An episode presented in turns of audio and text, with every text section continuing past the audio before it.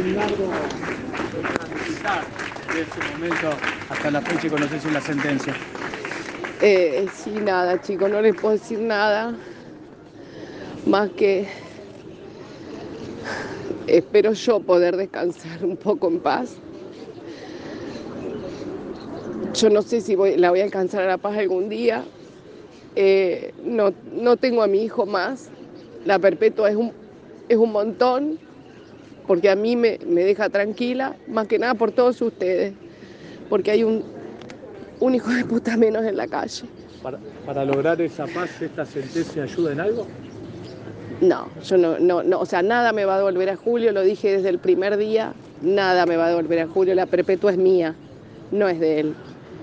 Se la merecía, sí, claramente, pero la perpetua es mía. Más allá de que obviamente nada va a devolver a Julio, ¿hacía falta cerrar esta etapa para no tener que volver a revivir como durante este juicio todo lo que pasó? La verdad es que sí, obviamente había que cerrarlo y había que tener un culpable porque no, no, no puede ser que, que la vida de un pibe tan divino como era mi hijo, que lo único que hacía era escuchar música, tomar una cerveza con sus amigos, hacer poesía, era una persona valiosa, termine así. ¿Podrá ser un desahogo a partir de ahora? No creo que desahogo. Les digo de nuevo, la única perpetua es la mía. ¿Qué opinión tiene del proceso? Porque termina siendo, la pandemia de por medio, termina siendo largo todo. Sí, la verdad que demasiado, demasiado para el gusto de cualquiera.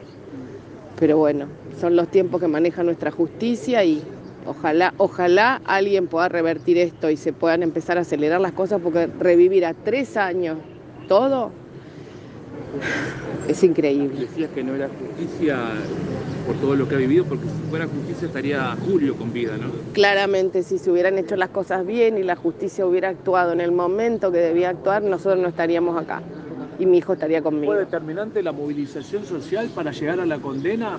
Digo, comparando con muchos casos que a veces no llegan a una justicia. No, la verdad es que no creo. Espero que no. Espero que no. La gente llega al hartazgo en algún momento, tiene, la gente tiene que salir a decir esto no va más. Pensé que iba a ser un antes y un después de, de la primer marcha. Lamentablemente no fue así, la gente se fue entibiando y, bueno, y lo vuelvo a decir, todos hemos vivido hechos de inseguridad. Yo soy el podio, yo tengo un hijo muerto, pero a todos les han robado algunos el celular, a ustedes los equipos, más de una vez les han abierto los autos. Fue determinante la, la lucha de ustedes también en, en la calle, ¿no? En ningún momento bajaste los brazos. Jamás voy a bajar los brazos. Mi hijo no se merece que yo baje los brazos, de ninguna manera, nunca los voy a bajar. Por eso te digo que la perpetua es para mí, no para él. ¿Cómo recuerda a su hijo?